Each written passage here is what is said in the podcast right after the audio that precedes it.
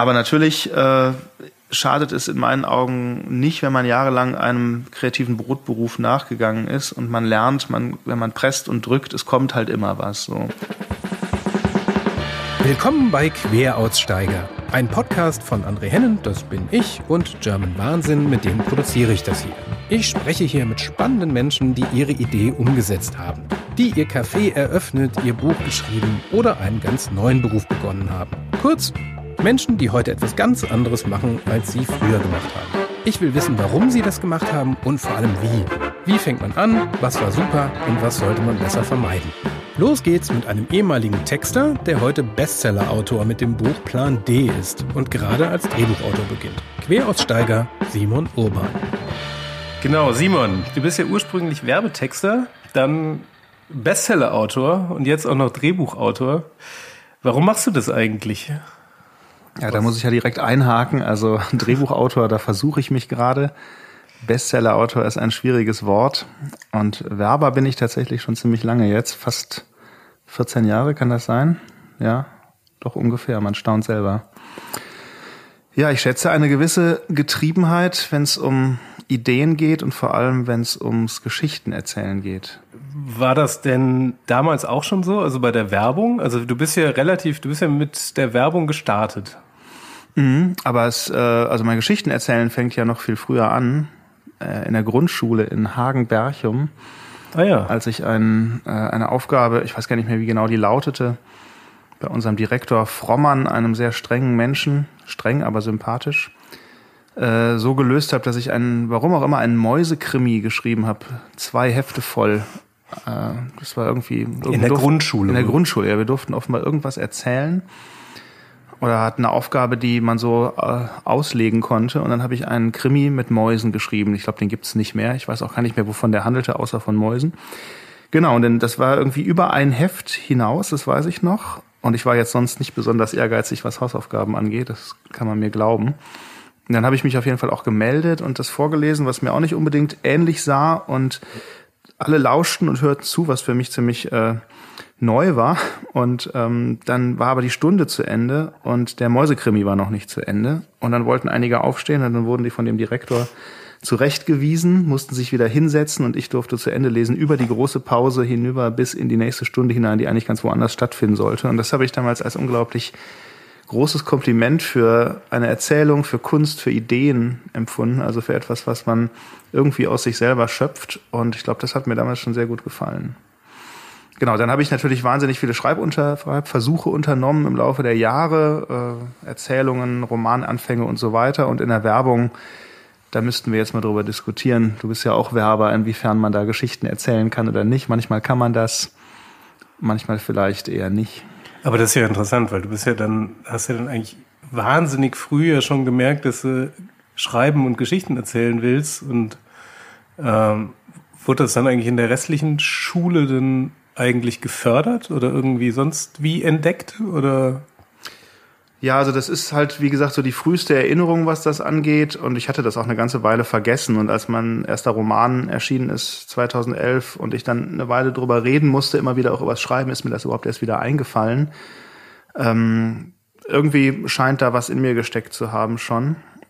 Und gefördert wurde es in der Schule eigentlich nicht, aber in der Oberstufe, ich war mittlerweile zweimal sitzen geblieben und auf eine Privatschule geschickt worden. Das heißt, äh, das äh, mit den schulischen Leistungen vorhin, das war ernst gemeint, die glänzten nicht so unbedingt. Da äh, gab es mal eine Situation, da hat in der Oberstufe unser Lehrer im Deutsch-LK uns auch die Möglichkeit gegeben, wahlweise ein Referat zu halten oder eine Geschichte zu erzählen. Und da habe ich auch als einziger die Möglichkeit genutzt, was zu erzählen und habe dann bei dem, bei dem tatsächlich das erste und einzige Mal, dass der überhaupt in der gesamten Oberstufe eine Eins verteilt hat. Jetzt behaupte ich aber mal sicherlich auch für den Mut, sich überhaupt an was Erzählerisches ranzuwagen und nicht, weil das so ein brillanter Text war. Aber das war halt schon wieder so ein Signal oder das zweite Mal in meiner Schulzeit so ein Signal, dass es irgendwie honoriert wird, wenn man sich da was traut. Und ähm, das war eine Erzählung, die ich dann hinterher sogar noch mal in einer abgewandelten, überarbeiteten Form bei einem Kurzgeschichtenpreis äh, eingereicht habe, den ich dann auch gewonnen habe. Und das war dann so der Kick. Es war in Münster der Münsteraner Kurzgeschichtenpreis. Und das war so der Kick, den jeder irgendwo braucht, glaube ich, dass man sagt, guck mal, wenn du dran arbeitest, gelingt was. Und dann habe ich angefangen, sehr viel zu schreiben und auch sehr viele Kurzgeschichtenpreise nicht zu gewinnen, bei denen ich mich beworben habe. Aber dann bist du quasi zweifacher Queraussteiger, nicht? Also einmal vom Erzählen Richtung Werbung und dann nochmal vom Wer Werbung Richtung Erzählen. Wie bist du dann eigentlich in der Werbung gelandet? Ja, das verdanke ich einer gemeinsamen Freundin von uns, deren Namen ich hier, glaube ich, nennen darf. Melanie Hölting-Eckert. Eine der wenigen Frauen mit Doppelnamen, die ich kenne, aber es ist ein sehr schöner Doppelname. Genau, die hatte damals schon Internet und ich nicht. Wir waren zum Tee trinken verabredet. Ich bin, ihr, bin bei ihr vorbeigefahren und sie sagte dann, guck mal, ich habe hier im Internet diese komische Texterschmiede gefunden, das wäre doch was für dich. Und dann haben wir uns am Ende da beide beworben und äh, sind dann auch beide genommen worden und sind dann in Hamburg zusammengezogen in einer WG. Und ähm, da bin ich ihr eigentlich bis heute sehr dankbar für, weil man ja rückblickend selten, finde ich, so Weichenstellungen im eigenen Leben so ganz klar identifizieren kann und sagen kann, das war so eine Stelle. Wenn das anders gelaufen wäre an dem Tag, dann wäre wirklich viel in meinem Leben auf einem anderen Weg ähm, weitergegangen. Und das war genauso ein komischer Nachmittag. Warum wir auch immer einen Tee trinken wollten, taten wir sonst auch nicht. Da wollten wir es machen. Und ähm, ich glaube, ich wäre nicht auf die Texterschmiede gestoßen. So. Und es ist ja nicht nur so, dass ich dann irgendwie Werber geworden bin, was ich nie wollte und damit jetzt eine Weile auch mein Geld verdienen konnte, neben dem, was ich sonst so mache, sondern eben auch, oder darum ging es mir auch, was ich nicht geworden bin dadurch, nämlich irgendwie Volontär bei einer lokalen Zeitung und jetzt wahrscheinlich seit zehn Jahren oder sowas Lokalredakteur in Winterberg in einer an meinen Redaktion mit Schützenfesten und anderen Geschichten. Das wäre wahrscheinlich mein Leben gewesen, wenn ich an diesem Nachmittag da nicht erschienen wäre zum Tee trinken. Und das finde ich schon relativ erstaunlich. Also das war der Weg an die Texterschmiede und der Texter, die Texterschmiede war dann halt natürlich der Weg in die Werbung und dann irgendwann nach acht Jahren Festanstellung ins Freelancen. Ja, du warst dann ja acht Jahre bei Scholz, ne? also Scholz und Friends und die fünf. haben fünf. Ja. fünf. Ja, und die haben, da durfte du ja währenddessen noch studieren. Genau, da durfte ich noch in Leipzig am Deutschen Literaturinstitut studieren. Also ich bin da hingefahren für zwei Tage die Woche, habe die dann mir mit Seminaren vollgepackt, Dienstag und Mittwoch und bin dann wieder zurück und habe dann also Montag, Donnerstag, Freitag bei Scholz gearbeitet und den, im Semester halt immer Dienstag und Mittwoch in Leipzig gewesen und das über drei Jahre. Das war relativ anstrengend. So lustig, dann kannst du ja Werbung und Schreiben ja perfekt vergleichen. Ne? Also auf jeden Fall Deutsches Literaturinstitut und Texterschmiede. Es gibt noch eine weitere Autorin, Querstrich Texterin, die auch beides gemacht hat. Ansonsten ist mir niemand bekannt. Ist schon ganz interessant, wenn man beide von innen gesehen hat. Ist auch relativ viel ähnlich, eben auf die jeweiligen Branchen bezogen. Ja, aber gibt es nicht relativ viele Werbetexte, die dann auch erfolgreiche Autoren wurden? Also ich denke, jetzt fällt jetzt nur gerade Frank Schätzing ein. ja, Suta glaube ich auch, oder? Bevor ich hier was Falsches sage. Ähm, aber doch, es gibt einige. Aber es gibt natürlich vor allem Leute im Umfeld unserer Werbung hier jetzt in Hamburg, die über sowas mal reden, die das mal vorhaben oder wo vielleicht auch was in der Schublade liegt. Aber jetzt von unseren direkten Kollegen habe ich jetzt relativ wenig gesehen. Aber ich kenne natürlich eine Handvoll Leute, die schreiben. Die berühmten Ausnahmebeispiele, die gibt es natürlich, aber die spielen ja auch in einer anderen Liga. Ja, aber wie, also ich meine, das ist ja so der ultimative Textertraum, irgendwie einen, einen Bestseller zu schreiben. Das haben ja irgendwie, Gott weiß wie viele, irgendwie haben sowas in der haben dann auch einen Roman in der Schublade oder machen irgendwas oder sagen, sie schreiben was. Ähm, wie, was ja ganz interessant wäre, sicher, wie fängt man das eigentlich vernünftig an? Also schreibt man erstmal einen Roman voll oder ruft man, äh, also in deinem Fall glaube ich ja, aber oder ruft man erstmal einen Verlag an und fragt, was die gerade so brauchen oder wie, wie macht man sowas im Idealfall? Den es natürlich nicht gibt. Den gibt es natürlich nicht. Ähm, also den, den Schreibprozess und die Frage, wie man vorgeht und wie man anfängt, da ist meine Erfahrung, dass das eigentlich jeder anders macht. Also es gibt Leute, die alles durchplotten und planen können und einen, äh, eine große Strategie haben und genau wissen, was wohin kommt. Interessanterweise was, was ich jetzt gerade im Drehbuchbereich versuche so zu machen und was auch ganz gut gelingt, ehrlich gesagt, auch weil ich es mit einem Kollegen zusammen mache und wir das machen müssen. Im Romanschreiben ist mir das nie gelungen. Und es gibt aber auch Leute, die einfach drauf losarbeiten. So und ähm, dazwischen gibt's glaube ich auch alles. Also es gibt da keinen Königsweg, das muss jeder für sich selbst herausfinden und viele und ich auch übrigens, wir testen, glaube ich, ganz oft erstmal einen Ton, man treibt mal ein paar Kapitel voran, wenn man eine Idee hat, guckt mal, wie man äh, mit dem Tonfall, für den man sich entschieden hat, ähm, vielleicht auch mit den äh, Szenarien, mit den Settings, mit den Figuren, wie man damit klarkommt. Und ich glaube, dann findet sich äh, entweder das Gefühl, dass man das vorantreiben möchte. Das hatte ich auch mit dem Text, an dem ich aktuell gerade sitze, auch wenn da längere Pausen dazwischen lagen. Aber ich bin immer wieder zurückgekehrt. Ich wollte auch die Geschichte mir selber weiter erzählen. Und es gibt auch Erzählvorhaben, die man an einem bestimmten Punkt abbricht und zu denen man nicht wieder zurückfindet. Also ich glaube, da gibt's wirklich alles. Wie hat denn Plan D angefangen? Also Plan D hat so angefangen, dass ich halt ein Buch gelesen habe ähm, von Michael Shaben, die Vereinigung jüdischer Polizisten, im Zug, während ich sozusagen nach Leipzig damals zum Studium gefahren bin, über die ehemalige innerdeutsche Grenze und hatte dann eine Idee, äh, ausgehend von diesem Michael Shaben Buch, etwas zu erzählen mit einer Wiedervereinigung, die nicht stattgefunden hat sozusagen. Erst war die Idee noch ein bisschen anders, das gab es aber schon, dann bin ich sozusagen irgendwie darauf gekommen. Also mit einer DDR, die noch existiert und dann war für mich relativ schnell klar, dass es für meine Begriffe auch gerne ein Krimi oder ein Thriller sein kann, der halt mit dieser Form spielt, der aber am Ende eher ein Roman sein soll. Also es ging mir nicht darum, Genre zu machen, sondern eher das Genre für etwas anderes zu nutzen, nämlich eigentlich für eine politische Satire. Und ähm, dann habe ich mich irgendwann im Literaturinstitut in Leipzig mal in den Wintergarten gesetzt, als ich gerade keine Seminare hatte und habe einfach mal, nachdem ich eine Idee für das erste Kapitel hatte, angefangen zu schreiben.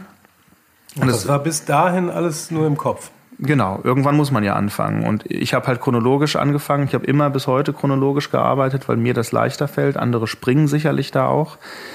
Ähm, aber das war natürlich nur im Kopf bis dahin. Und das Interessante war für mich, ich habe nicht nur bis dahin nur Kurzprosa geschrieben und natürlich nie was Langes. Ich, also ich habe was Langem gearbeitet, aber das natürlich nicht zu Ende geführt vorher. Und ähm, ich habe auf der anderen Seite auch nie Dialoge geschrieben in meiner Kurzprosa und ich habe auch nie irgendwelche Beschreibungen von Welt und Szenarien geliefert. So, das habe ich, hab ich alles vermieden vorher. Also ich habe einfach nur Geschichten durch die Köpfe von Figuren erzählt und das musste ich jetzt ja alles das erste Mal machen, weil es ja um eine DDR der Gegenwart geht, die es eigentlich nicht gibt. Ich konnte viel erfinden, aber ich musste es natürlich auch beschreiben und ich habe auch verstanden, dass ein Reiz der Ideen teilweise auch daran liegt, eben diese Beschreibungen zu liefern.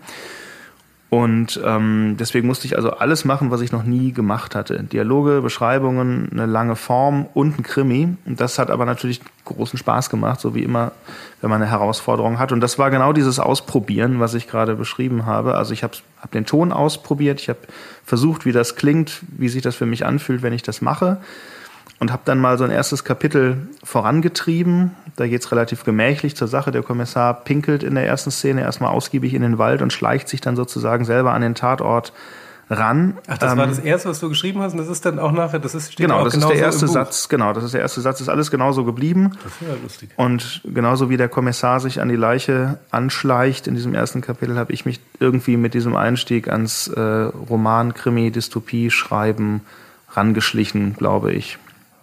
Was hat dir da eigentlich so die, das, was du in der Uni oder am, am Literaturinstitut oder in der Texterschmiede oder was hat dir das gebracht sozusagen beim Schreiben? Also das ist sehr schwer zu sagen. Das ist natürlich alles ein sehr diffuses Wissen und ein diffuses Lernen. All das bringt einem irgendwo natürlich immer etwas, aber das ist teilweise schwer zu benennen. Ich glaube, äh, dass was einem wirklich was bringt, und das ist auch der Titel von äh, Martin Walsers Autobiografie, ist Lesen und Schreiben. Das sind die beiden Dinge, die einem als Autor was bringen. Wenn man sein Leben lang liest und sein Leben lang immer schon versucht zu schreiben. Also etwas aufnimmt und auf der anderen Seite auch versucht, etwas zu produzieren und jeder gerät im Zweifel dann mal so in, den, in die Spurrillen der Tonfälle von anderen Autoren, aus denen man sich dann wieder befreien muss, dass man denen nicht hinterher schreibt, sondern man muss irgendwie versuchen, was Eigenes zu machen. Das ist auf jeden Fall das Bestreben von jedem, äh, den ich kenne. Und ähm, genau, das ist eigentlich der normale Prozess, würde ich jetzt mal sagen, soweit ich das sehe. Dafür ist dann ja eigentlich die Werbung wieder ganz praktisch, ne? weil da ist man ja gezwungen, ständig andere Tonalitäten und so anzunehmen. Und die hat ja auch ein, man kann der Werbung ja viel vorwerfen, aber einen schnellen Output hat sie ja durchaus.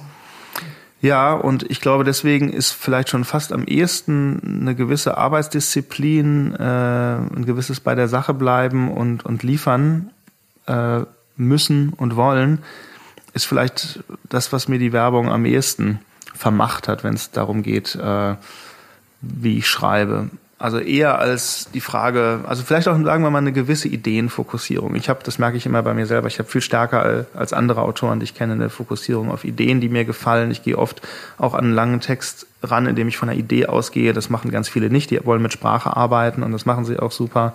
Und bei denen ist Plot und Stoff und gerade Idee nicht besonders wichtig. Und mir ist es immer wichtig, da kann ich nicht wirklich was zu sagen, ob das mit der Werbung zu tun hat. Ich glaube, ehrlich gesagt, das war schon vorher so. Aber natürlich äh, schadet es in meinen Augen nicht, wenn man jahrelang einem kreativen Brotberuf nachgegangen ist und man lernt, man, wenn man presst und drückt, es kommt halt immer was. So. Und in dem Moment, in dem ich halt, Plan D hat ja über 500 Seiten, auch versucht habe, damals neben dem Job bei Scholz noch einen Roman fertig zu schreiben. Hinterher habe ich dann irgendwann gekündigt und den Rest fertig gemacht, aber ich habe viel auch während der Arbeit oder neben der Arbeit versucht zu machen, da glaube ich, ist die Werbung eine Art von Disziplinschule und eine Art von Lernen, dass man sowas sozusagen auch auf Knopfdruck können kann, wenn es denn sein muss. Und es gibt, glaube ich, eine Menge Autoren, die äh, da sozusagen erstmal, wenn sie irgendwie an einem anderen Ort sind, den Schreibtisch drei Tage von links nach rechts rücken und nach der richtigen Situation suchen. Mhm. Und ich, mir blieb damals nur auf der Rückfahrt von Leipzig nach Hamburg, blieben drei Stunden oder zwei Stunden glaube drei waren es, äh, über Berlin im ICE. Zum Glück oft relativ leer abends, wenig los, Ruhe. Und die Zeit habe ich zum Schreiben genutzt immer. Und da konnte ich mir nicht aussuchen, ob ich das jetzt mache oder nicht, sondern wenn ich vorankommen wollte, musste ich das machen. Ja, also Werbung, Ideen, Schreiben zu übertragen auf Literatur grundsätzlich finde ich relativ schwierig äh, es ist doch eine sehr andere Geschichte. Und die Tonalität, die man als Werber bei Marken oder bei Produkten wechseln kann und wechseln muss, hat dann am Ende doch vielleicht nicht viel damit zu tun, dass man selber einen Tonfall für einen Text findet, den man ja auch lange durchhalten muss, mit dem man auch lange leben und arbeiten muss, wenn man ihn gewählt hat. Oder man hat halt seinen eigenen Tonfall, das haben ja Autoren auch, äh, den sie sozusagen nutzen müssen und nutzen wollen, weil es eben ihr Ton ist. Bei mir ist es, glaube ich, nicht ganz so. Äh, das ist schon was anderes. Ah ja. Um nochmal als äh, Stichwort hier 500 Seiten. Äh, du hast ja eben erzählt, du hast dann das erste Kapitel quasi einfach mal durchgeschrieben und dann eben den Rest unterwegs. Und das hast du immer noch komplett ungeführt, ohne Verlag und Lektor und sonst was, einfach komplett vollgeschrieben, die 500 Seiten, oder? Genau, es gab damals ähm, äh, in Leipzig, das war ja der erste, wir waren der erste Jahrgang, der dann den Bachelor-Studiengang gemacht hat, zu meinem großen Leidwesen, aber das würde jetzt hier zu weit führen, warum das so ist. Ähm, genau, da muss man natürlich auch eine Art von Abschlussarbeit abgeben und das sind dann halt, ich weiß es gar nicht mehr, 80 bis 100 Seiten Prosa, glaube ich, wenn man denn Prosa wählt. Und ich hatte den Roman aber schon fertig und eigentlich ist das äh, bei der Abschlussarbeit genau wie bei jeder anderen auch. Man reicht sie ein, man kriegt das Thema genehmigt und dann hat man ein Zeitfenster, in dem man das Ding schreibt. Mhm. Jetzt ist es natürlich relativ verrückt, wenn man das auf Kunst überträgt und du hast eine Idee und ein Projekt und du willst diese Geschichte erzählen und du willst aber auch, dass es eine Abschlussarbeit ist, dann sozusagen so lange zu warten, bis irgendein Hansel da sagt, das darfst du jetzt und dann drückst du den Startknopf und da vielleicht hast du in dem Moment gar keine Motivation oder keine Lust oder was auch immer.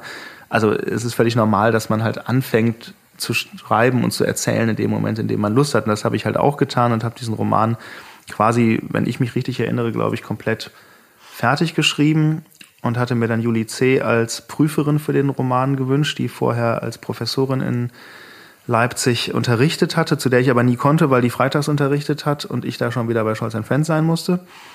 So, die hat äh, netterweise zugesagt, was mich sehr gefreut hat. Und der habe ich dann eine Mail geschrieben. Wie hast du das gemacht? Ich habe sie angeschrieben. So, das war, ich war ja Student da und sie war da Professorin. Also das ist, ist ja normal, dass die Studenten die Professoren fragen, kannst du mein Prüfer sein? Und dann sagen die ja oder nein. Oh. So, und sie hat ja gesagt und dann habe ich halt äh, ihr das Konzept geschickt, was ich machen wollte. Und wenn ich mich richtig erinnere, ich will jetzt hier nichts Falsches sagen, da hat sie, glaube ich, tendenziell so ein bisschen äh, verhalten reagiert und gesagt, na ja, äh, kann ich mir nicht so richtig gut vorstellen, dass das klappt. Und ich so, okay, das ist doof, weil das Ding liegt ja schon hier komplett. Aber das wusste sie natürlich nicht. Ich wusste auch nicht, wie streng sie diese Regeln nimmt. Ich kannte sie ja nicht. Deswegen habe ich das also hingenommen und habe dann so getan, als ob ich da ein paar Monate dran arbeite und habe ihr das dann hinterher zugeschickt. Und äh, kurz und gut am Ende hat sie mich bei Schöfflingen in Frankfurt bei ihrem Verlag letztlich äh, untergebracht mit dem Buch und hat das sogar mit mir zu meinem großen Glück auch lektoriert. Also das war damals alles noch nicht absehbar. Also es ist doch irgendwie was draus geworden am Ende, aber äh, ich habe mich da über die Regeln hinweggesetzt. Ja, einfach losgemacht und aber auch, muss man auch ganz ehrlich sagen, mit, mit Hängen und Würgen in der Mitte, mit Ahnungslosigkeit und Ratlosigkeit, wie es weitergehen soll, mit viel Umplanen und Umbauen und also das ist jetzt, darf man jetzt nicht, nicht so Auf vorstellen. Raten hin? Auch nochmal im Lektorat, auf jeden Fall, da ist auch nochmal einiges passiert. Also es gab eine Figur, die bei mir gelebt hat sozusagen, die als echte Figur im Roman aufgetaucht ist und wo sie gesagt hat, es wäre doch viel besser, wenn der verschwunden ist und nur als Stimme im Kopf des Protagonisten existiert. Also solche Eingriffe zum Beispiel und andere, das ist schon, schon ein Das ist ja Eingriff. massiv. Das ist schon massiv. Auf der anderen Seite konnte man auch ganz viel Text, der da war, auch verwenden, weil die Figur war einfach nur nicht anwesend, sondern im Kopf. Also weil es war ganz interessant. Trotzdem ist auch am Plot da noch einiges äh, verbessert worden natürlich.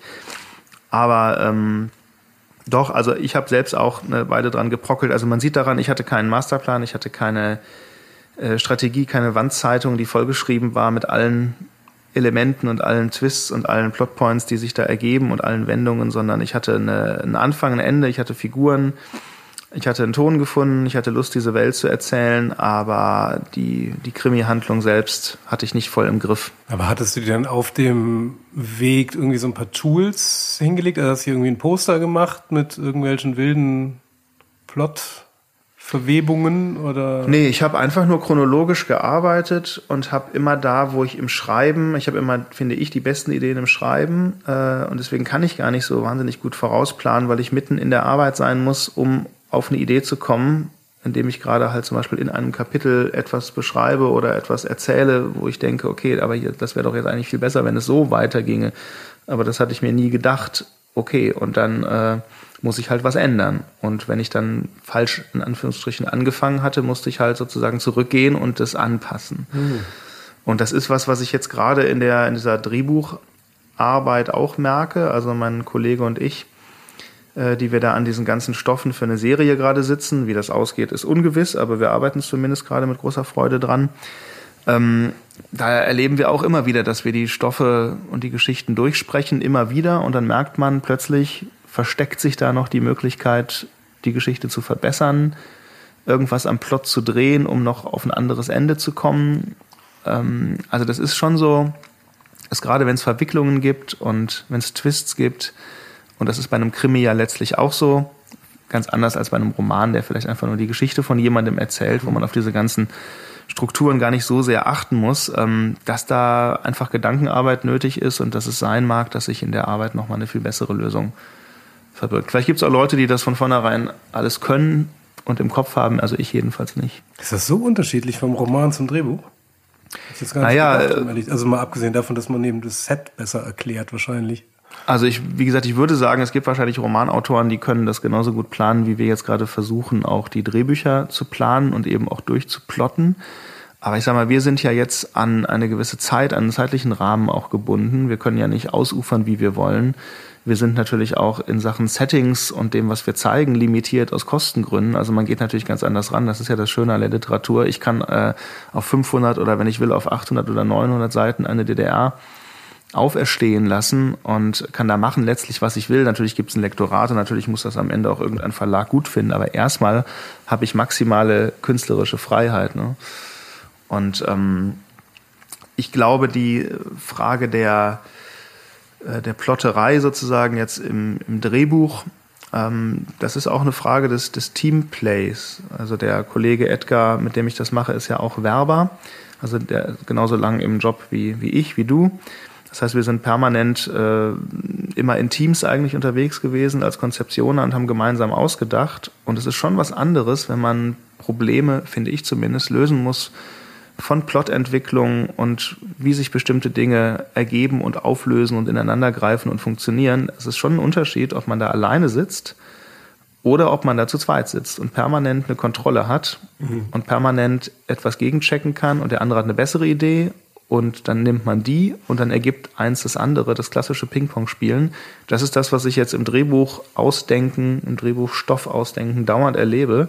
was großen Spaß macht und ähm, was einfach dann, glaube ich, schneller geht und besser funktioniert, als wenn man da allein in seinem Kämmerlein sitzt und da ist einfach niemand, den man das fragen kann und der genauso gut im Stoff ist wie man selber. Das ist wahrscheinlich schon ein Unterschied. Ich auf jeden Fall brauche das oder mir hilft es. Ja, das ist ja bei Filmen, also nachdem du, ich konnte mir das ja erstmal überhaupt nicht vorstellen, wie man das macht, also zu zweit einen, einen Film oder eben ein Drehbuch schreiben. Aber was mir dann ja aufgefallen ist, wo ich nie drüber nachgedacht habe, bei je, nahezu jedem Film, den man so guckt, steht ja nie nur ein Drehbuchautor, mhm. sondern das ist ja immer ein Team.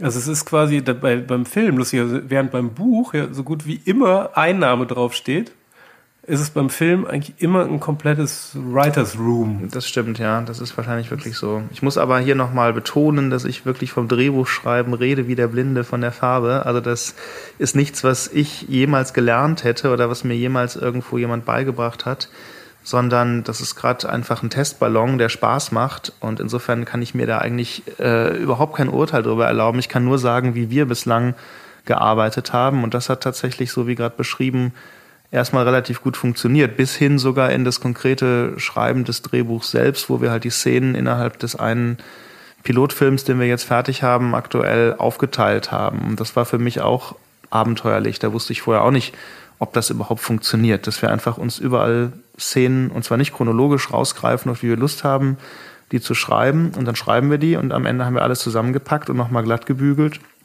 und das ist das, was da jetzt momentan liegt. Und wenn man es liest, geht es uns zumindest so, dass wir glauben, dass es erstmal ziemlich gut funktioniert. Also ähm, das ist aber auch natürlich was anderes, wenn man bestimmte Figuren hat, bei denen man sich auf Charaktere einigt, darauf, wie die sprechen, wie die verortet sind. Die, da ist ja immer mit, geht mit einher, wie die sozial funktionieren und so weiter und so fort. Da legt man dann ganz viel fest und dann kann man die sprechen lassen.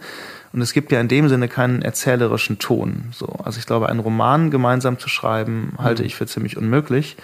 Figuren, auf die man sich vorher einigt, zum Sprechen zu bringen und die innerhalb von Szenen dialogisieren zu lassen. Wahrscheinlich sogar deutlich besser. Das ne? ist mit Sicherheit, also deutlich einfacher. Ich finde es ganz spannend, weil es ist halt alles, das ist ja jetzt auch ähm, zum Thema Queraussteiger, es ist ja alles Text. Aber es ist trotzdem drei völlig unterschiedliche Berufe, lustigerweise. Was ich ja immer ganz, also wenn man Werbetext, Buch, Autortext und Drehbuchtext sieht, das sind ja, mhm. sind ja wirklich drei völlig unterschiedliche Gewerke anscheinend, oder? Ja, auf jeden Fall würde ich auch sagen, also der Texter fällt für meine Begriffe immer so ein bisschen raus, weil er, wie gesagt, sehr selten die Chance hat, wirklich Geschichten zu erzählen. Das ist natürlich irgendwie mit den Virals und den Social Videos mehr geworden und man hat auch mehr Platz und mehr Zeit. Also das ist eigentlich schon eine positive Entwicklung für alle, die gerne Geschichten erzählen wollen. Da gibt es ja auch hervorragende Beispiele, aber dass einem das wirklich im Alltag mal gelingt, unsere alte Hürde, wann wird auch was gekauft und produziert und dann sogar noch gut, das ist natürlich selten. Ne? Also dass man wirklich eine Geschichte erzählen kann in der Werbung, die das Licht der Welt erblickt und als solche auch funktioniert. Ja, ich glaube, der Alltag ist natürlich am Ende schon Reklame.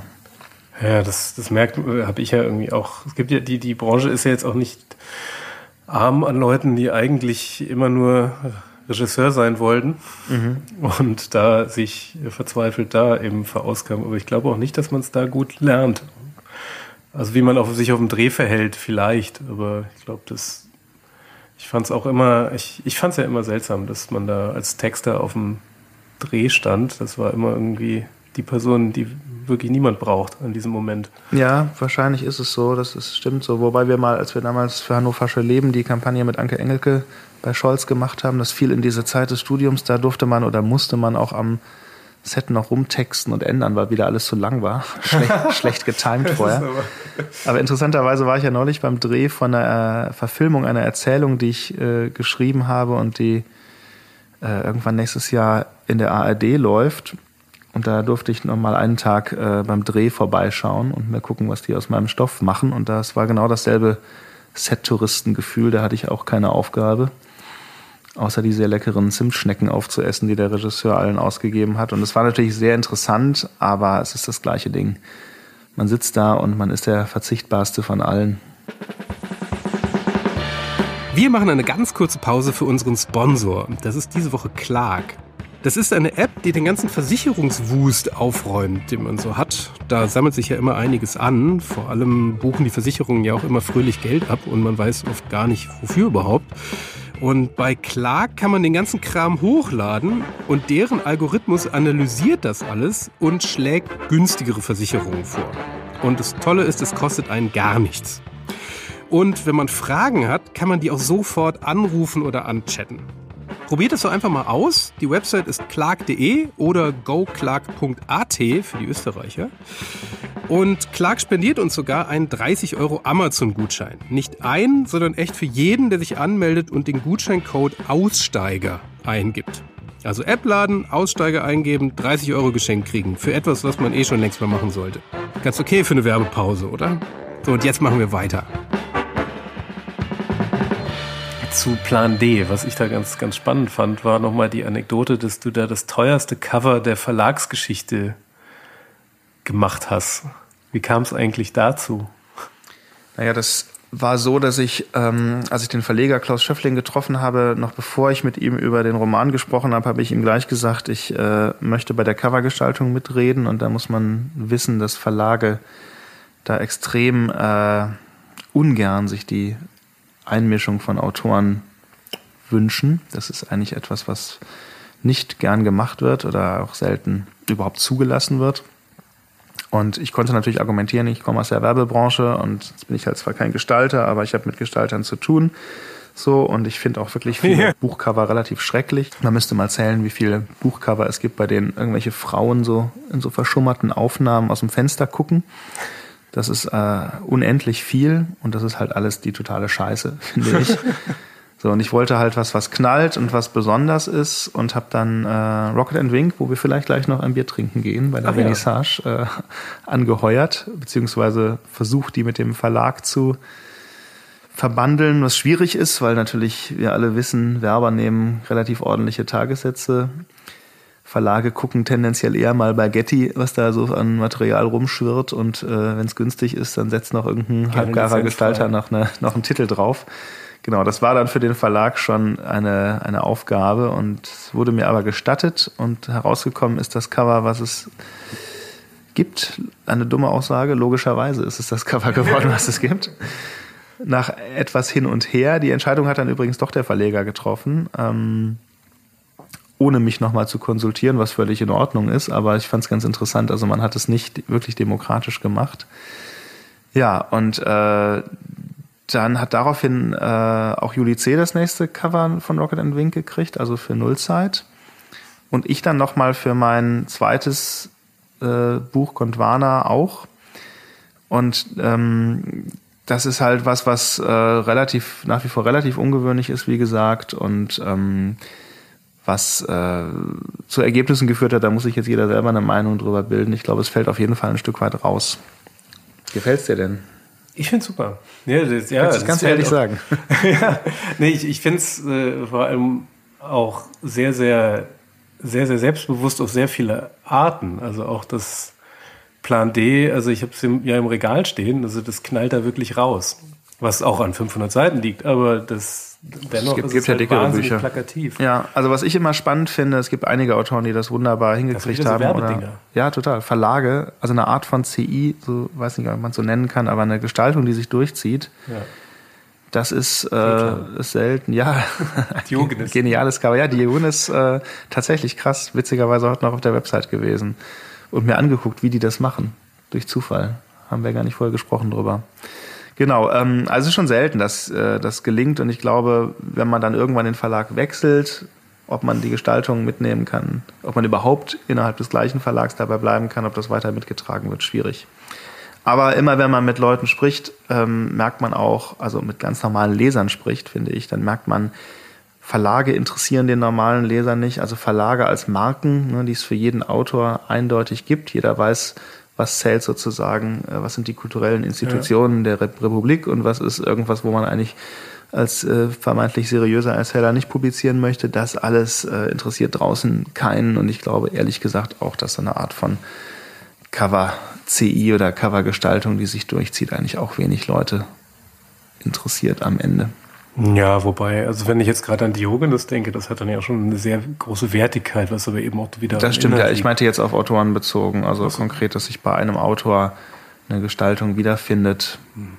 Also es gibt es immer wieder, aber. Ich finde das ja bei Fantasy ganz spannend. Da sieht ja das gesamte die gesamte Rubrik in der ja. Buchhandlung sieht ja komplett gleich aus. Das ist wie Frauenzeitschriften. Blaues Cover mit einer Frau drauf und ein äh, rot-gelbes Logo oben links. Irre, ne? ja, also wirklich, dass bei Fantasy wirklich nie, ja. nie einer darüber nachgedacht hat, dass man das vielleicht auch mal ohne gotische Drachen. Ja, die totale Nicht-Differenzierung. Aber was interessant ist, wo wir gerade über das Cover plaudern von Plan D, wir haben das ja dann auch, oder der Verlag hat es natürlich auch den ausländischen Verlagen angeboten, die das Buch übersetzt haben. Es ja. ist in zwölf Sprachen erschienen.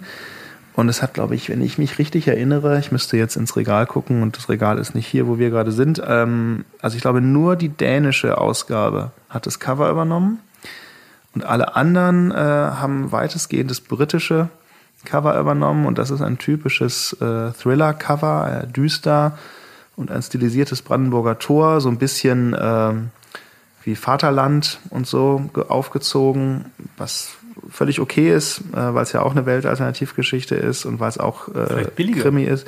Nee, es ist einfach, äh, glaube ich, gattungstypischer und genrespezifischer und die Leute wissen mehr, was sie erwartet und wer einen Spannungsstoff sucht, der weiß dann, dass unter diesem Cover auch ein Spannungsstoff zu finden ist. Ob der dann glaubt, dass ich da einen Krimi geschrieben habe oder einen Thriller oder doch eine politische Satire, wie gesagt, es steht ja Roman im deutschen Buch drin und nicht Thriller. Das ist dann halt wahrscheinlich dem Leser überlassen.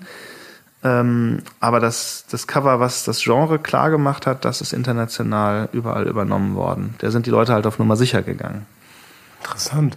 In welchem Land hat sich das Buch eigentlich am besten verkauft? Also jetzt aus, abgesehen von Deutschland wahrscheinlich. Äh, da kann ich tatsächlich nicht zu sagen. Ich habe keine Zahlen. Schade, wäre eigentlich mal ganz spannend, ne? Ja. Wäre da irgendwie so ein, so ein Deutschland-Hobby. Ja.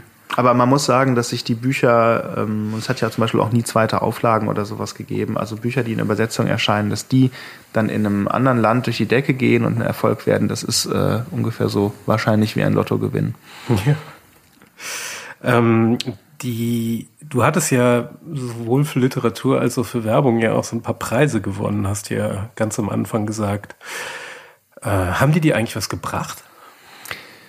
Ja, die haben mir, wie vorhin schon so ein bisschen angedeutet, auf jeden Fall den Schwung gebracht. Also Werbung nehme ich da jetzt mal aus, das ist, äh, aber in der Literatur ähm, war es so, dass es, du hattest ja vorhin auch gefragt, wie geht man eigentlich vor so als Autor, ne? Da mhm. kann man ja nochmal anschließen und sagen, also jeder, der das mal versucht hat, weiß, wenn er auf die Webseiten von Verlagen geht, da steht bitte keine unverlangten Manuskripte einsenden oder aber da steht bitte schicken Sie uns eine Textprobe, wenn man Glück hat und dann weiß man, man landet in so einem gigantischen äh, Wäschekorb. Wäschekorb voller Manuskripte und es ist, glaube ich, auch wirklich so, wie das Klischee besagt. Also das ist tatsächlich ein relativ steiniger Weg. Ich bin den ja auch Jahre um Jahre gegangen, als ich noch niemanden kannte, null vernetzt war, immer nur zu Hause gesessen habe und an Dingen gearbeitet habe. Und das ist halt einfach der ganz normale Gang. Und da ist halt äh, die Literaturzeitschrift, bei der man sich bewerben kann, also die, die gute Literaturzeitschrift, die es ja gibt in Deutschland immer noch.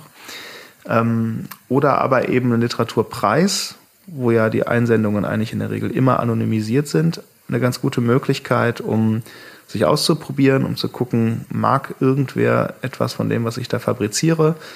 Äh, kann das was? Ne? Kann ich was? So? Oder glauben zumindest andere, dass ich was kann? Das sind ganz gute Möglichkeiten, um sich auszuprobieren. Und die habe ich reichlich genutzt. Wie gesagt, ab und zu tatsächlich auch mal mit Erfolg. Und ähm, das ist eigentlich was, was man jedem empfehlen kann, was wahrscheinlich auch alle, die das betreiben oder die da ihre äh, Sehnsüchte haben, auch wissen. Äh, aber das ist jetzt kein großes Geheimnis. Aber mir hat's halt was gebracht, weil, weil halt ab und zu mal was funktioniert hat. Und dann sieht man sich mal gedruckt oder man kriegt tatsächlich einen Preis verliehen und es haben irgendwie 800 Leute mitgemacht und man kriegt den ersten Preis. Es ist halt auch einmal passiert ähm, für einen Text, der schon mal ausgezeichnet worden war vorher. Und das ist dann so ein Punkt, wo man sagt, ganz viel gelingt nicht und ganz viel ist vielleicht auch nicht gut, aber zwischendurch kommt aus der Arbeit mal was raus, ähm, was wirklich innerhalb von so einem, ja, einem Wettbewerb, muss man sagen, besteht. Und auch wenn Geschmäcker immer subjektiv sind, spätestens wenn ein Text bei zwei Wettbewerben mit völlig unterschiedlichen Jurys jedes, also beide Male den Preis gewinnt,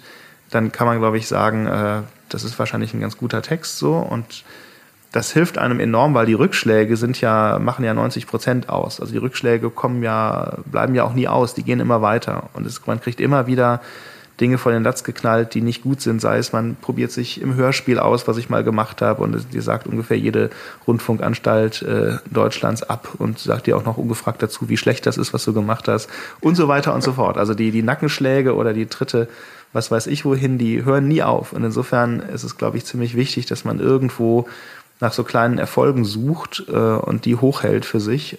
Und genau das waren, waren die Dinge, die mir das gebracht hat. Ja. Ah, hast du da eigentlich dann, was schickt man da ein? Ist das so ein, jetzt wird man es Poetry Slam nennen, oder ist es so ein, so ein Kursgeschichte oder schickst du Ich habe immer bei Prosa-Wettbewerben mitgemacht, genau. Die haben in der Regel eine Längenbegrenzung und die haben oft auch ein Thema, damit auch eine Vergleichbarkeit da ist. Und ähm, das ist, äh, kann man, ist natürlich alles im Netz aufgelistet und dann da, wo, wo man sagt, das Thema interessiert mich oder da fällt mir was zu ein, habe ich eine Idee. Mir fällt gerade ein, die aufkeimende Drehbuchkarriere äh, es hat ja mehr oder weniger auch mit dem Wettbewerb eigentlich angefangen, ne? Ja, das war eine Art Seriencamp in München. Ähm, ich weiß gar nicht, ob es ein Wettbewerb ist. Es ist auf jeden Fall eine Möglichkeit gewesen, sich zu präsentieren und die haben halt auch rausgefischt Konzepte und unter anderem eben unseres. Ja, das stimmt. Und letztlich in der Werbung, du hast es ja schon gesagt, äh, stellt man sich natürlich mit seinen Arbeiten permanent auch den Wettbewerb, wenn es um Preise geht. Ähm, und da war es genau andersrum. Ähm, da hatte man eigentlich, oder was ich zumindest ist es mir so gegangen, in den Jahren bei Scholz ist zwar auch schon was passiert, aber etwas mehr passiert mit den Preisen ist dann eher gesagt ehrlich hinten raus. Und ähm, das war dann eher schon eine Art Entschädigung für das, was man alles Vergebliches auch da gemacht hatte, auch an dieser Front. Also da ist ja das Scheitern noch mal eine Nummer größer als im, im Künstlerischen, wenn man jetzt einfach anguckt, wie viele Sachen man sich ausdenkt und aufschreibt und was davon ja, realisiert wird. Ne? Das, also das, insofern ist es auch eine gute Schule. dass es äh, ungefähr 99 Prozent sein müssen. Das kann gut sein und es würde mich nicht wundern, wenn es sogar noch mehr wäre. Ja. Ja, das, das macht, äh, das, was ich ja immer merke jetzt, also ähm, wenn ich auch so, so andere Projekte mache, ist, dass einem die Werbung da so in dem Sinne auch sehr schult, was das Loslassen angeht. Dass man nicht so sehr an bestimmten Ideen oder das muss so sein hängt, sondern dass man dann auch recht gut trennen kann. Das ja, ja, das, ähm, das ist ein Talent. Das ist so. Wo man sich Fall. da ja im ersten Moment immer sehr persönlich beleidigt und völlig zu Recht angegriffen fühlt. Ja, weil er wirbt da eine gewisse Befähigung, aber ich würde behaupten, dass sich die auf die Werbung dann auch wieder beschränkt, weil wenn ich äh, zwei Jahre an einem Roman arbeite ja. und lege 320 Seiten auf den Tisch, dann ist, fällt das Loslassen, wenn jemand absagt und noch einer und noch einer absagt, fällt es nicht ganz so leicht. Ja, das glaube ich. Das stimmt. Ja. Wie viel ähm, baust du eigentlich von dir selber oder aus deinem Privatleben was in die, in die Bücher ein oder in die Geschichten? Eigentlich sehr selten, weil ich natürlich äh, immer relativ fiktionale Konstellationen habe. Also wenn ich in Plan D von einem, äh, ich glaube, 57-jährigen Ermittler, der in der DDR lebt, erzähle oder ja, die Geste hat ja zum Glück keiner gesehen. Oder in Gondwana von einem äh, Ermittler in einer bizarren Welt der Religionsdiktatur, der bestimmte Probleme hat, belassen wir es mal dabei. Gut, Probleme hat jeder, aber das waren nicht meine. Ähm, dann sind es schon, dann ist es schon relativ weit weg von mir. Ne? Also es gibt ja Leute, die erzählen, keine Ahnung, die wohnen in Berlin und sind hip und erzählen von einem hippen Protagonisten, der einen Roadtrip macht mit seinen Freunden oder so. Und das ist äh, ja, also die sind sicherlich ein Stück weit näher dran an sich oft oder haben gerade da, wo sie wirklich was erlebt haben, was man jetzt so als westfälisches Beamtenkind vom Dorf nicht sagen kann, haben natürlich auch dann oft äh, autobiografisches Material, mhm. was sich auch wunderbar eignet, was auch ihr, ihr Stoff ist, den sie auch erzählen müssen. Also Stanisic, Zum Beispiel und, und, und viele andere. Und ähm, das ist was, wenn man in Frieden und Freude in einem westfälischen Dorf aufwächst und die Eltern sind beide Richter und das Schlimmste, was einem passiert ist, ist zweimaliges Sitzenbleiben und man hat jetzt auch nicht unbedingt Lust mit Mitte 20 oder Anfang 30 die eigene Autobiografie zu schreiben, äh, dann muss man sich was ausdenken. Und Heinz Strunk hat das ganz gut gemacht. Ja, das, aber ich glaube, der war da auch schon älter. Vielleicht hat er einfach mehr erlebt als ich.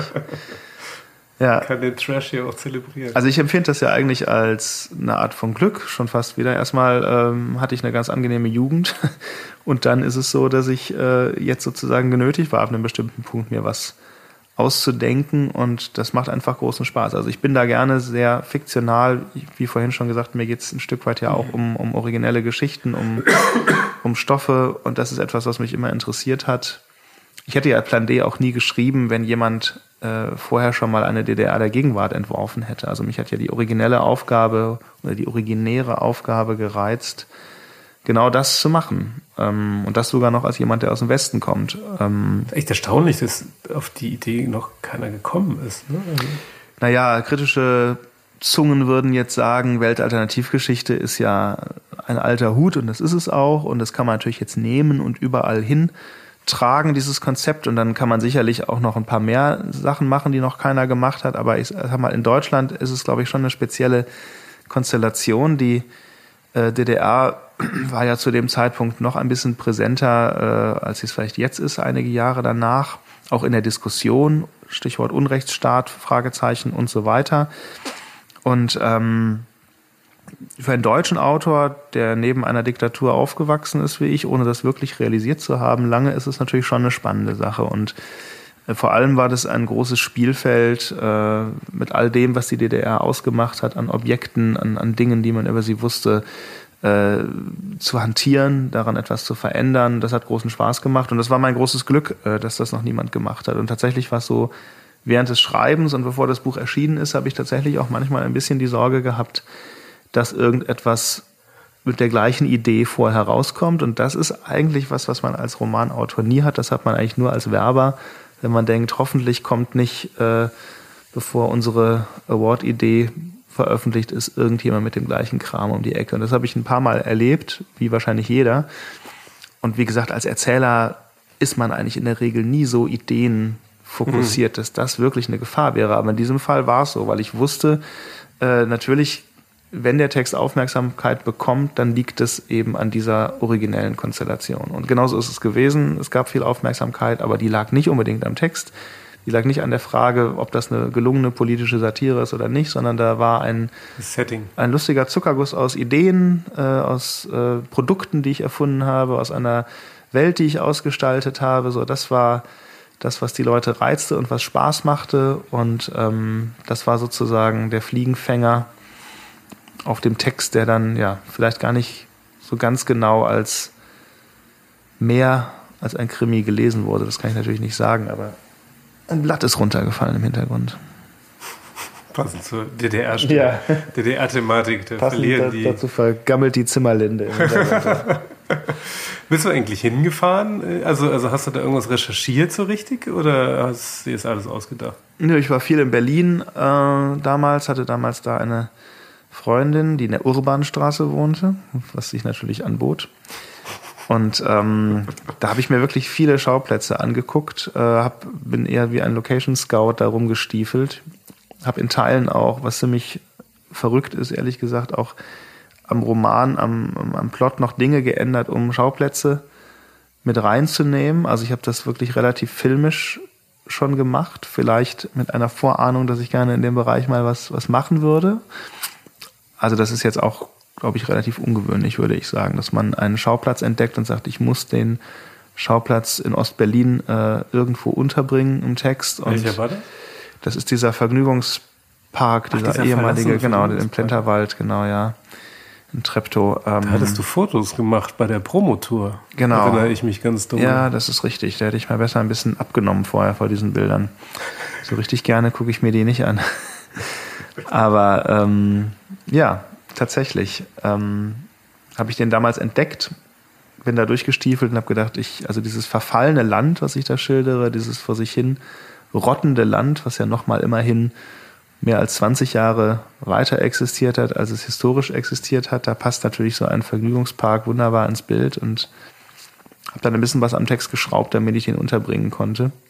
Also insofern habe ich mir sehr viel angeguckt und natürlich gibt's auch äh, Orte, die man erfinden musste, weil das ist ja die Mixtur, die den Text vielleicht auch ein bisschen ausmacht, das Mischungsverhältnis aus Erwartbarkeiten, dem, was DDR-Klischee ist, was auch fortgestrickt wird und was auch sich, wenn die DDR weitergegangen wäre, auch sicherlich ein Stück weit fortgesetzt hätte, aber eben auch aus den neuen Dingen, die dazu gekommen wären. Hm. Ne? Also ich glaube, dieses Verhältnis ist meiner Meinung nach das, was den realistischsten Eindruck erschaffen kann. Mal davon abgesehen, dass das jetzt bei mir ja ein satirischer Text ist. Ich habe es also leicht überdreht, aber ich habe eben gerade bewusst nicht den Trabant noch rumfahren lassen, weil ich dachte, das ist mhm. das, womit jeder rechnet, sondern es ist halt ein neues Auto erfunden worden. Auf der anderen Seite sind viele andere Dinge noch genauso, wie sie waren. Der mit Frittenfett fährt. Der mit das Frittenfett fährt, genau, ja, ja. Ich bin ja lipophil. Ja, klar. Das zieht sich durch bis in die Literatur. Ich, ähm, wo du gerade sagst, wo, wo man da auf Ideen kommt, wo schreibst du eigentlich sonst? Also hast du ein ideales Arbeitsumfeld? Also wenn Ruhe herrscht, ist schon viel gewonnen, muss ich sagen. Ich äh, habe mir ja die Tage hier einen Büroplatz angeguckt in einem Büro mit acht Leuten, wo zwei Architekten offenbar jeden Tag viel telefonieren und da bin ich rückwärts wieder rausgegangen. Ach lustig, genauso ein Büro haben wir auch ja. gekündigt. Jeder sollte solche Büros kündigen. Sehr schrecklich. Also was Nichts mir, gegen Architekten an dieser Stelle, aber ja. ihr telefoniert einfach ständig. Ja, das ist wirklich schrecklich und äh, was mir immer gefehlt hat in Agenturen wie in Zügen, wie in Bürogemeinschaften, ist ein Mini-Raum mit einem Minitisch und einem kleinen Stühlchen für mich, an das ich mich setzen kann und meine Ruhe habe. Und das würde mir äh, wirklich eine Menge bringen. Also ich frage mich auch immer, warum gibt es bei der Bahn nicht einen Wagen, in dem so 20 ganz kleine Kabinen untergebracht sind? Zwei Quadratmeter wäre für mich völlig ausreichend. Dann klappe ich den Rechner auf, eine Schall ist isolierte Tür. Naja, das ist wahrscheinlich auf jeden Fall, es könnte sarggroß sein. Das würde mir reichen, echt. Und genauso ist es ja, du kennst es äh, in den Werbeagenturen, Großraumbüro und so weiter. Ja, also ich brauche Ruhe und dann ist mir alles andere ehrlich gesagt egal. Ich habe auch irgendwann mal, glaube ich, dich gefragt, auf was, was, du benutzt ganz normal Word auch, ne? Ja. Also gibt's, weil es gibt ja der. Ich beherrsche es immer noch nicht. Ich ärgere mich heute noch drüber. Ja. Der App Store ist ja voll mit Schreib dein Buch, Tools und äh, so geht's. Und ich habe mir die ja auch mal angeguckt. Mhm. Und äh, bringt das was? Ja, ist ja ein Albtraum. Okay. Also, ne, ich, ich, fand ich lustigerweise, es war eine einzige Funktion, die ich immer toll fand bei de, diesen fancy Schreib-Apps. Und das war dieser Focus-Mode. Also, dass du Menüleisten und das ganze Geraffel ausblenden kannst, dass du wirklich einen schwarzen Hintergrund und das weiße Blatt hm, da okay, hast. Ja, das, und das, das hat jetzt lustigerweise seit einem Jahr lang, also vor einem Jahr oder so hat das Word eingeführt. Mhm. Und damit ist es, das war die, das beste Update, was du jemals machen konntest. Das musst du mir mal zeigen, wie das geht. Focus-Mode heißt das Ding. Okay, ich guck's mir an. Ganz toll. Wo sich das jetzt ganz gut äh, äh, ist beim Drehbuch äh, tatsächlich, wo wir jetzt das erste Mal mit dem Drama Queen Programm gearbeitet haben. Also ich kenne jetzt keine anderen, aber das hat ja ziemlich gut funktioniert. Da hilft es wirklich enorm, weil es da ja sehr viel auch um Formatierung geht, Spielanweisungen, sprechende Figur und so weiter. Und ähm, das muss also Dinge immer wiederholen. So und das ist da ziemlich gut gemacht und erspart einem eine Menge Arbeit. Ähm, das ist ganz gut. Da habe ich das jetzt sehr schätzen gelernt.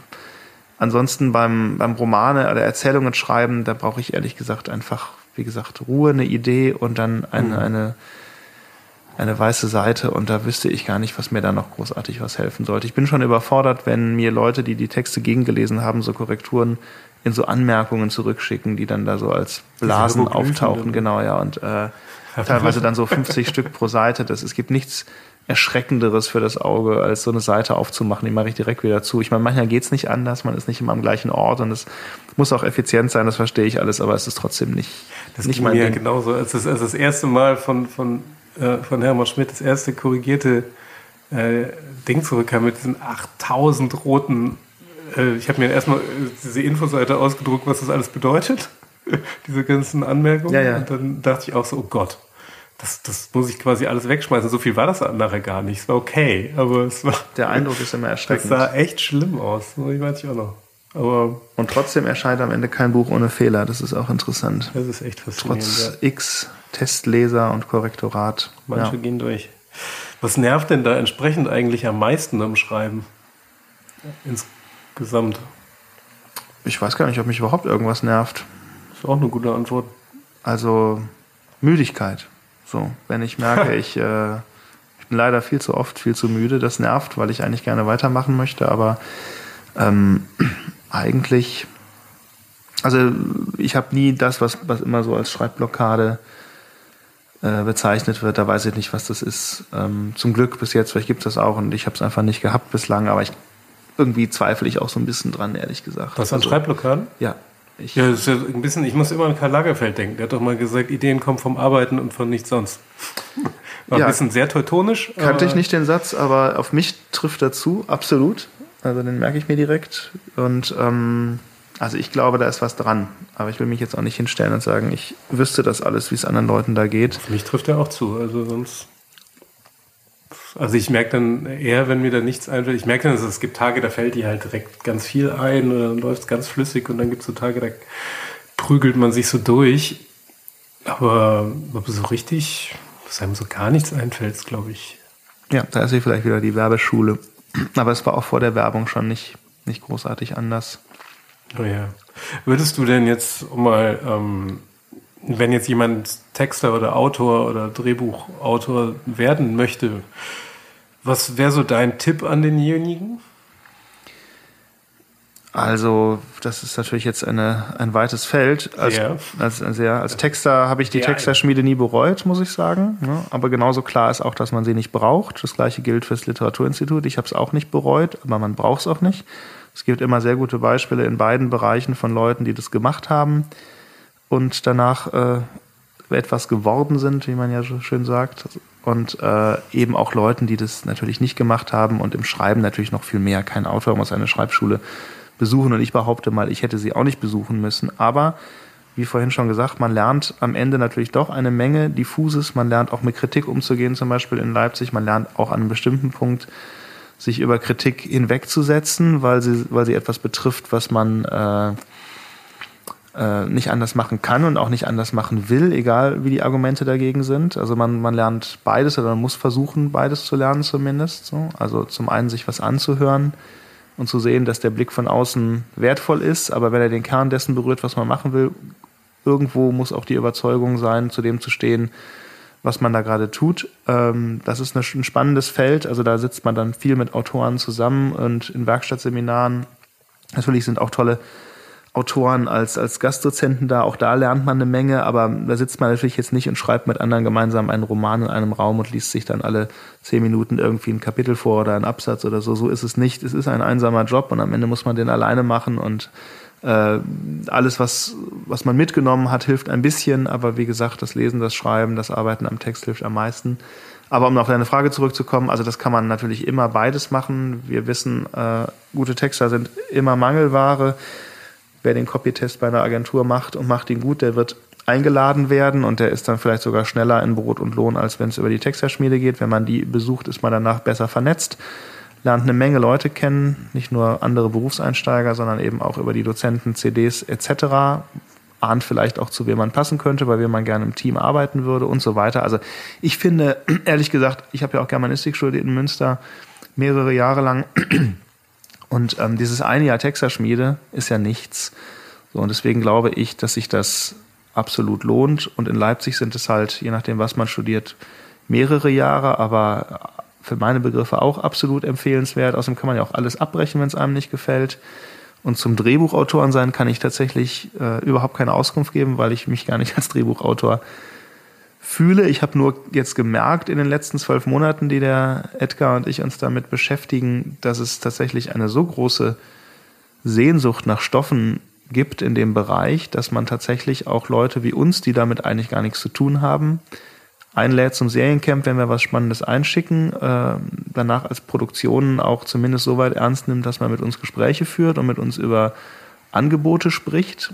Und jetzt steht gerade, wo wir hier reden, äh, steht die Reaktion der interessierten Produktionen auf unser erstes Drehbuch aus. Also ne, das keine Ahnung, wie jetzt, was ich jetzt sagen würde, wenn wir das Gespräch in vier Wochen führen würden äh, und was die dann von dem Ding halten, was wir da gemacht haben. Jetzt. Ja, das ist auf jeden Fall. wir können ja dann nochmal sprechen, nochmal drei Minuten hinten dran.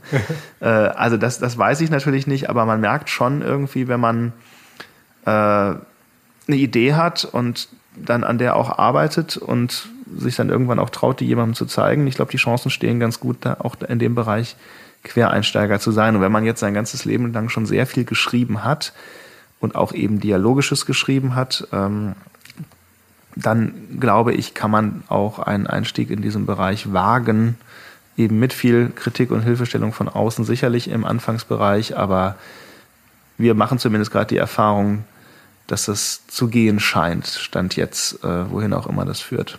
Ja, ist doch gut. Und das könntest du dir jetzt auch vorstellen, also lange weiterzumachen? Also ist das jetzt ein Beruf, in dem du bleiben das, magst? Das kann ich nicht sagen. Also wir haben schon viel gelernt. Ich meine jetzt. jetzt nicht unbedingt Drehbuch. Ich meine jetzt, ich meine jetzt auch generell Autor, also Schreiben, ob für Film oder Buch.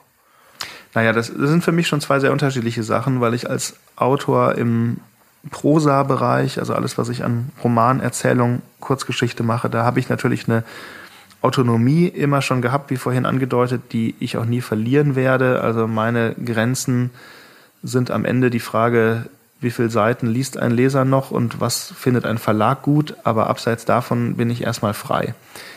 Im Bereich Drehbuch, das merken wir natürlich auch jetzt schon, äh, wo wir da unsere Serie schreiben, sind natürlich vorhin schon angedeutet starke Grenzen gesetzt in Bezug auf Zeit, in Bezug auf die Menge des Personals, äh, in Bezug auf Effekte und so weiter und so fort. Also es ist was völlig anderes so und es ist natürlich auch am Ende mainstreamiger. Es muss eher mhm. verkauft werden. So. Wenn ich einen Roman schreibe, den ein, der einen Lektor, einen Verleger begeistert und dann vielleicht danach ein, 2000 Leser begeistert, was je nachdem, wie man sieht, viel oder nicht viel ist. Äh, tendenziell ist es eher nicht viel, wenn es um die Frage geht, ob der Verlag mit dem Buch dann auch Geld verdient. Mhm. Äh, ist es trotzdem etwas, was absolut seine Berechtigung hat und was ein fantastisches Kleinod sein kann. Damit, dabei spreche ich jetzt um Himmels Willen nicht von meinen Sachen, sondern einfach von all diesen Tausenden von Büchern, die erscheinen und die sich im Zweifel nicht gut verkaufen. Und das kann natürlich sich im Filmbereich kein Mensch leisten. Die Dinger müssen irgendwie so laufen, dass das Geld wieder eingespielt wird ähm, oder aber in einer gewissen Relation stehen.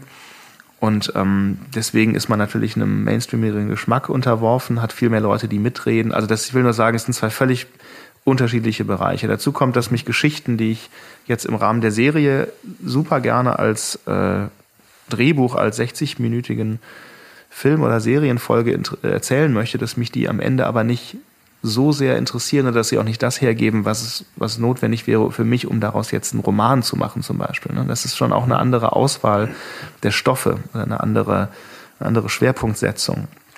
Also damit will ich nur sagen, erzählen mit, mit vor allem mit Romanen werde ich aller Voraussicht nach mein Leben lang, weil es ein Zwang ist, äh, Geschichten zu erzählen, dem ich auch äh, immer nachgeben werde die Drehbuchfrage und die Frage, kann man da was machen oder nicht, die wird sich jetzt in den nächsten Jahren oder gelingt uns da überhaupt irgendetwas, die wird sich in den nächsten Jahren entscheiden. Man kann auf jeden Fall so viel sagen, wenn man anfängt, ist man sehr naiv, was die Arbeitsbedingungen, die, das mögliche Mitspracherecht, die Bezahlung angeht, auch den Stellenwert des Drehbuchautors. Da lernt man sehr viel in sehr kurzer Zeit und vieles davon ist sehr ernüchternd.